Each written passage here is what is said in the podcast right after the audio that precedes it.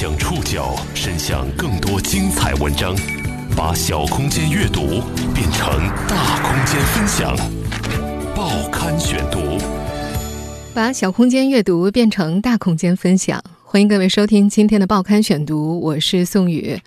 今天为大家选读的文章综合了财新网、财经杂志、新京报、澎湃新闻的内容，我们将一起来了解联想荣誉保卫战背后的五 G 标准之争。在社交媒体的助推下，发生在两年前的五 G 标准投票事件，把三十四岁的联想推入漩涡。在各大社交平台上，联想坑同胞、联想卖国等各种指责，让这家老牌互联网企业陷入中年危机。已不过问集团具体事务多年的创始人柳传志罕见发声抗议：誓死打赢这场联想荣誉保卫战。一场两年前的技术标准投票，为何会引发一场涉及爱国卖国的争议？当初引发争议的五 G 标准投票，到底是一场怎样的博弈和平衡？报刊选读今天和您一起了解联想荣誉保卫战背后的五 G 标准之争。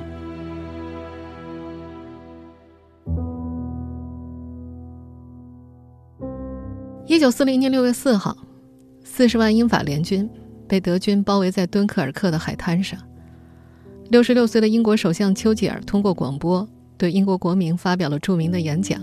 我们绝不投降。”他在演讲中说：“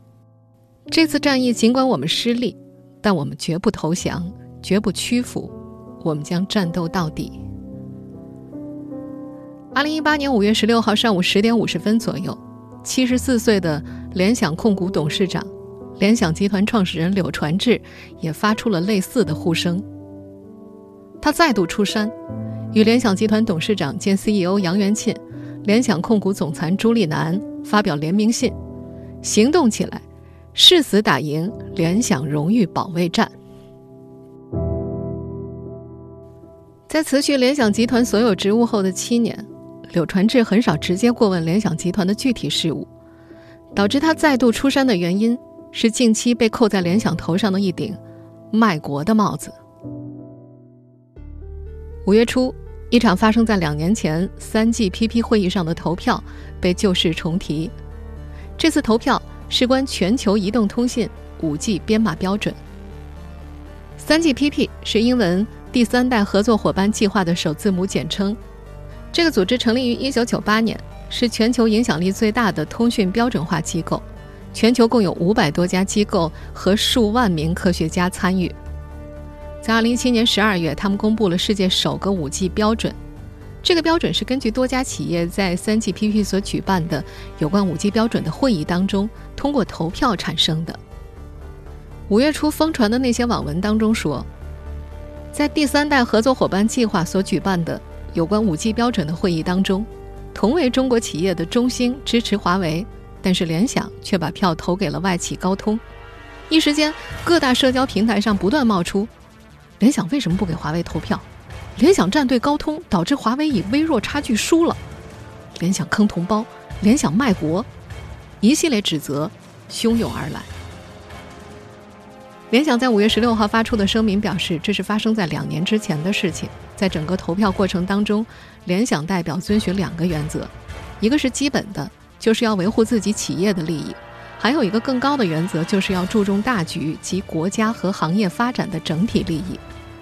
这份声明中说，在三 GPP 组织的五 G 方案第一轮投票的时候，联想集团基于自身的前期技术和专利储备，选择了 LDPC 技术方案。在第二轮投票的时候，综合考虑国家整体产业合作、创新与发展，选择联想之前没有太多技术积累的 Polymer 方案。柳传志认为，在整个过程当中，联想的投票原则没有问题，执行也没有问题。在声明当中还说，为了求证这一结论，柳传志专门和华为的任正非通了电话。任正非表示，联想在五 G 标准的投票过程当中的做法没有任何问题，并且对联想对华为的支持也表示了感谢。公开信之后大约三个小时，有媒体人获得了一份联想内部人士所提供的柳传志的录音。联想的全体同仁、兄弟姐妹们，我是柳传志。在这段一分五十二秒的音频当中，柳传志情绪高昂，一度哽咽，对联想被扣上卖国贼的帽子，他极为愤慨。有人把卖国贼的帽子扣在联想集团的头上，这不但是要砸了我们全体联想人的饭碗，而且还要我们终身蒙羞受辱。这种阴谋做法，如果得逞，会使中国的企业界正气荡然无存，舆论界歪风甚嚣尘上，对国家、这个社会会产生极坏的影响。这份录音在联想员工内部广泛传播，堪称保卫战动员演讲。在录音当中，柳传志高声宣战：联想的干部要积极行动起来。全体同仁要积极献计献策，万众一心，同仇敌忾，誓死打赢这场联想荣誉保卫战。至此，联想荣誉保卫战正式打响。一场两年前的技术标准投票，为何会引发一场涉及爱国卖国的争议？联想被黑了吗？当初引发争议的 5G 标准投票，到底包含着怎样的博弈和平衡？报刊选读继续播出：联想荣誉保卫战背后的 5G 标准之争。要想理清上述问题，我们必须要分出一点时间来了解一下 5G 信道标准。5G 标准的制定主要涉及到数据信道编码和控制信道编码两大部分，而编码呢又可以分为长码和短码。需要注意的是，长短码都是针对的数据信道，在控制信道上并没有长短码之分。通信行业的主流编码标准有三种，分别是 LDPC、Perler 和 Tuber。三种方案都是由学术界人士提出的，高通、三星、华为等厂商则是沿着学术大牛的思路做一些产业落地。LDPC 码由麻省理工学院的教授罗伯特·加拉格尔在一九六二年提出，这应该是。应用时间最长也是最成熟的信道编码方案。近二十年来，这一编码方案被广泛应用于深空探测、卫星和地面数字电视以及 WiFi 当中。高通呢是 LDPC 码的主要推广者。Tuber 码则是由两位法国科学家提出的，它也有超过二十年的应用历史了，也是一项非常成熟的技术，广泛应用在 3G、4G 当中。但是面对 5G 的高性能，尤其是高速率的要求，它就开始显得有些力不从心了。而 Polo 码则是由土耳其比尔肯大学的教授 E. Eriken 在2007年提出的。在业界研究 Polo 码的公司不少，但是真正全力推动的主要是华为。不过在会议召开的2016年年底呢，这一编码技术还没有大规模的商用。我们可以理解为。在 5G 信道标准当中，主要是 LDPC 码和 Parlo 码之争。而这回把联想拖入漩涡的 5G 信道标准投票，则牵涉到第三代合作伙伴计划，也就是 3GPP 所召开的两次会议。一次是第八十六次会议，2016年十月份在葡萄牙里斯本召开；另外一次是第八十七次会议，2016年十一月于美国内华达州召开。全程参与了这几次会议的联想副总裁、无线研究实验室负责人黄莹在接受财新网采访的时候说：“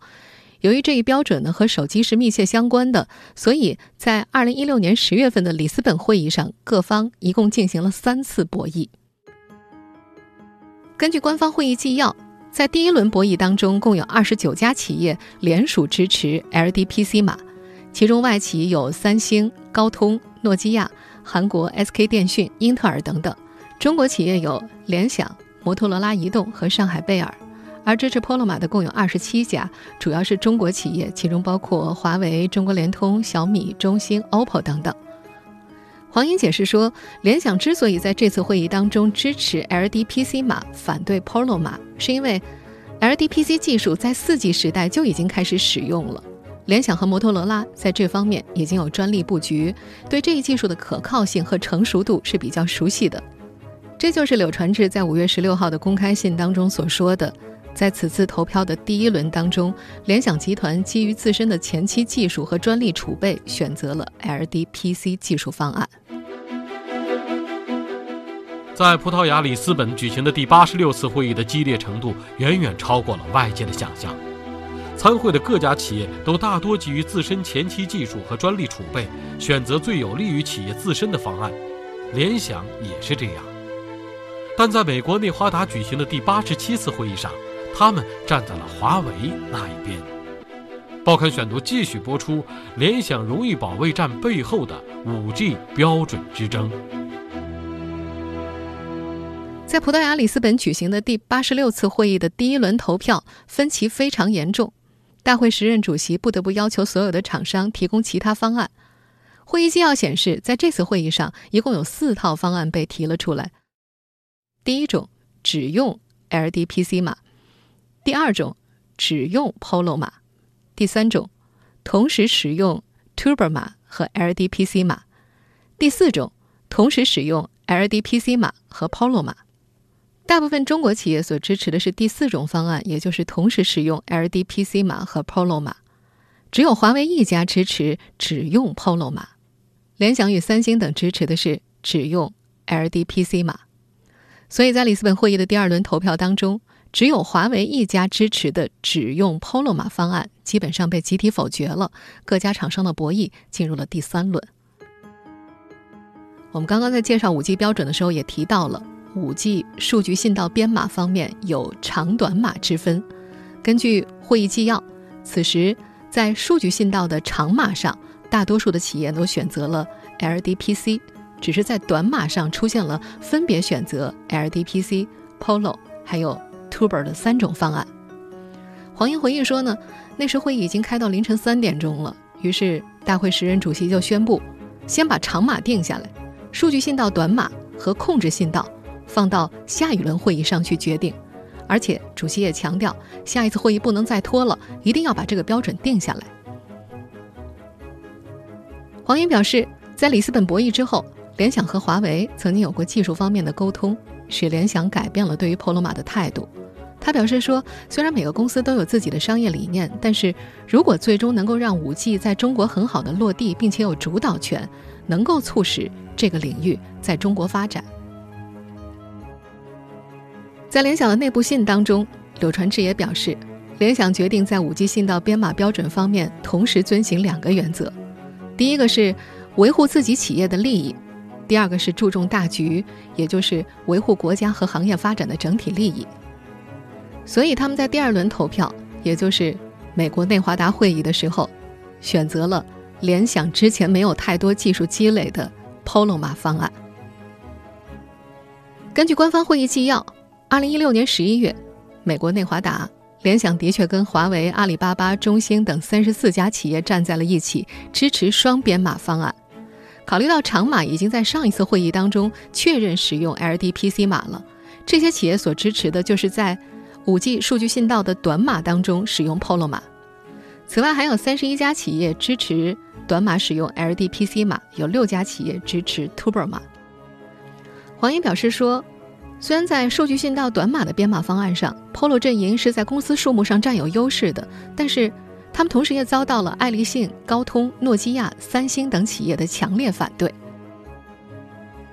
另外，在控制信道的编码机制上，两边阵营也是互不相让。Polo 码方面一共有五十六家企业支持，这包括联想在内的大多数中国厂商；LDPC 方面有三十一家企业，他们也希望主导网络控制方面的编码机制。最后，两大阵营达成了妥协。在 5G 数据信道的编码方案上，只使用 LDPC 码；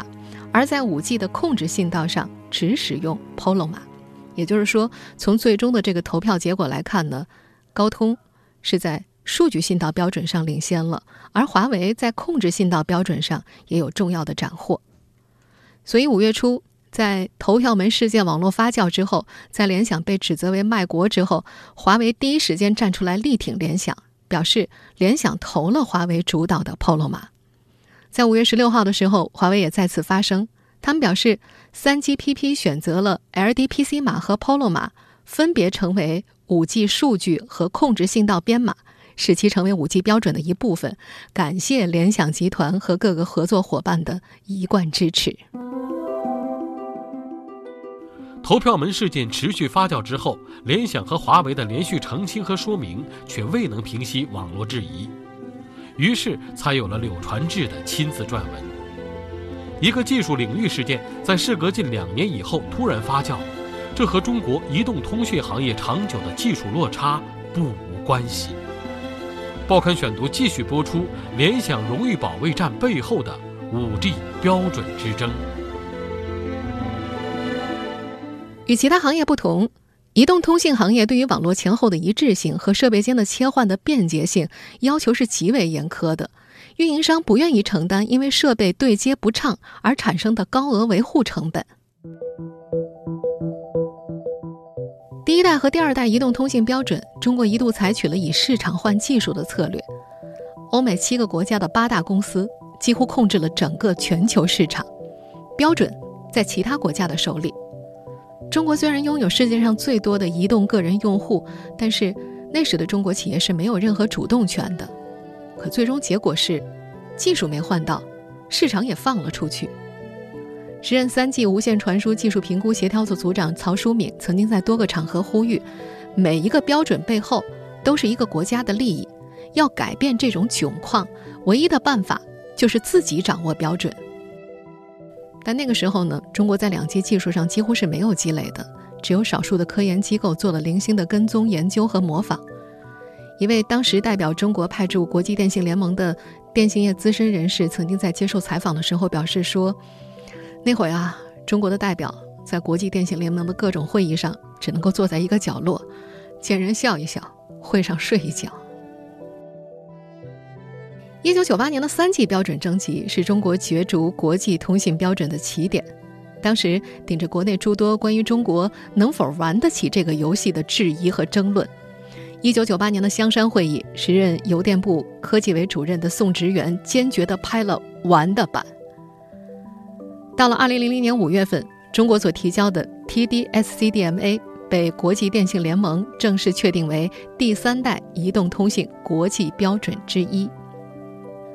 TD-SCDMA 这一中国标准的得失，至今仍有诸多的争论。但是，多位国际通信控制标准的权威人士都评价，TD-SCDMA 也就是三 G 完成了专利和标准化，TD-LTE 四 G 完成了标准的产业化以及部分产业的国际化。由于有了此前三 G 和四 G 的积累，才能够确保中国在五 G 标准的国际化上走得更远。具体到此次引发联想投票门所在的五 G 标准的制定，情况又发生了变化。在经历了漫长的两 G 到三 G 再到四 G，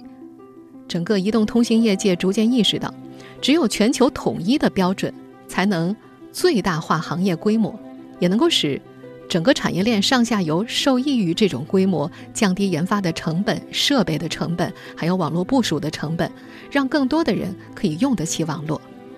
也就是说，在五 G 这个节点上，无论是主导标准细节的第三代合作伙伴计划三 GPP，还是最终去决定标准的国际电信联盟 ITU，他们的目标都是把五 G 标准打造为全球首个全球统一制式的通信标准。单个公司、单个国家，或者是由单个国家联盟主导通信行业的历史将被改写。既然目标是一个标准。各个国家和各家公司所博弈的焦点就不在于单个国家提出的标准是否可以成为国际标准之一，而是在这样一个统一的国际标准当中，各个国家和各个企业所提出的细分标准的话语权到底有多少。所以在三 GPP 的会议上，每个单个公司的目标是十分简单直接的，那就是尽可能多的将自己提出的专利变成标准专利。我们如果就事实层面来说的话，联想在一开始，基于自身前期技术和专利储备，它并没有从一开头就支持华为。人们也不能够要求，在一个国际性的技术会议上，企业它只能够按照国别去选边站队吧。既然不同国家的企业聚在一起是要通过和平讨论来确定一个技术标准，那么说明这个事件它和国际贸易是一样的，本质上是互利共赢的，差别只在于谁赢得多。谁赢的少？在这次投票门发酵的过程当中，人往往把 Polo 与华为和爱国画上等号，而把 LDPC 与高通、美国画上等号。但是，通信行业内人士表示，在全球化的时代，企业之间的利益是互相交缠的，这并不能够画上一个完全的等号。高通在 LDPC 专利积累较多，产业更加成熟。目前已经广泛应用在我国广电系统、WiFi、航天通讯等领域，而在 Polo 上，华为拥有较多的专利，而且这些专利即将过期的比较少，它起步比较晚，可以布局的领域要更多一些。华为拥有较多专利的 Polo 之所以会成为业界的关注焦点，是因为高通在 LDPC 的储备过于雄厚，而整个业界会担心在 5G 时代。高通是不是会延续专利优势，继续制造高昂的高通税？所以呢，会普遍支持 L 加 P 的方案，避免单一厂商的优势过于明显。目前，中国其他参与五 G 标准推进的还有中国移动、中国联通和中国电信等三大基础电信运营商，还有上海贝尔、中兴通讯等通信设备商，以及工信部信息通信研究院。但是，业内人士认为，除了华为之外，其他公司在技术实力上仍然是有所欠缺的，只是参与者。就像华为在声明当中所提到的那样，5G 作为新一代的移动通信技术，需要各国研究机构和企业的共同参与。全球有数万科学家和专家在为全球统一的 5G 标准做出共同的努力。5G 标准的持续演进。还需要更多的人、更长的时间才能够完成，也就是说，它是一个系统工程，并不是单个企业细分技术标准的成败就能够决定的。这次引发网络喧嚣的投票门事件，发生在中美经贸关系紧张的背景之下，中美经贸关系紧张又发生在全球化进程遭遇严峻挑战的更大背景之下，中国国内正面临复杂的宏观经济形势。全球贸易保护主义势力日渐扩张，未来的世界经济格局变动存在多种可能。在这样一个敏感时刻，两年前的五 G 细分标准投票事件被挖掘出来，被放置在爱国卖国的简单的二元对立的话语体系下去叙述和评论，某些民粹，再加上社交媒体对极端言论的放大效应，联想之前的一次技术行为。就迅速演变成了一个容易挑动社会公众神经的敏感话题。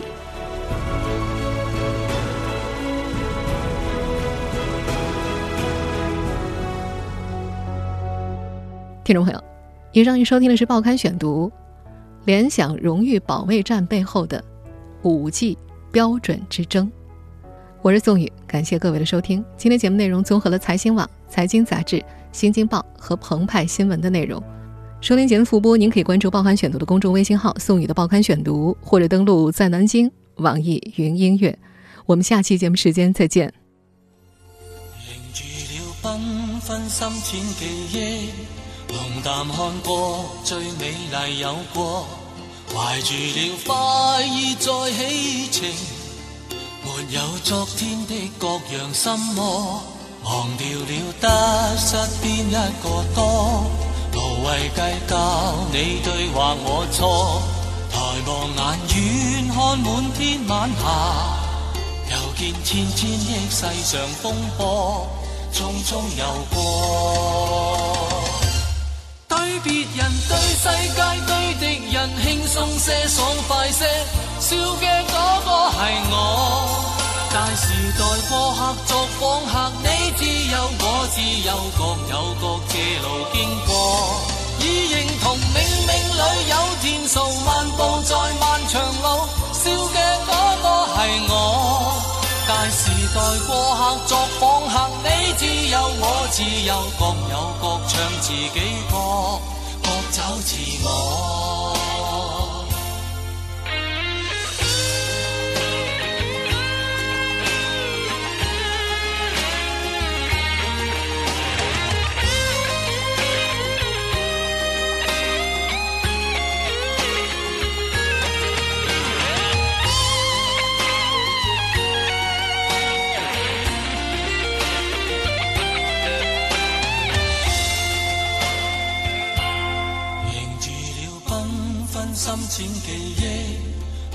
看過最美麗有過，懷住了快意再起程，沒有昨天的各樣心魔，忘掉了得失邊一個多，無謂計較你對或我錯，抬望眼遠看滿天晚霞。又見千千億世上風波，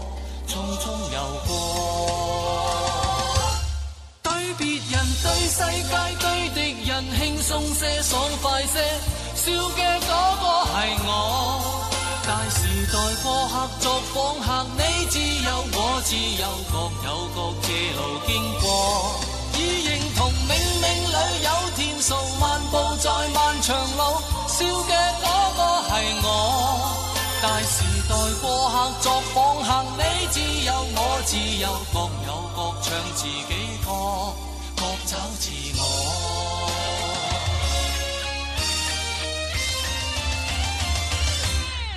对别人、对世界、对敌人，轻松些、爽快些，笑嘅嗰個係我。大时代过客作访客，你自由我自由，各有各自路经过。已认同冥冥里有天数，漫步在漫长路，笑嘅嗰個係我。大时代过客作访客，你自由我自由，各有各唱自己。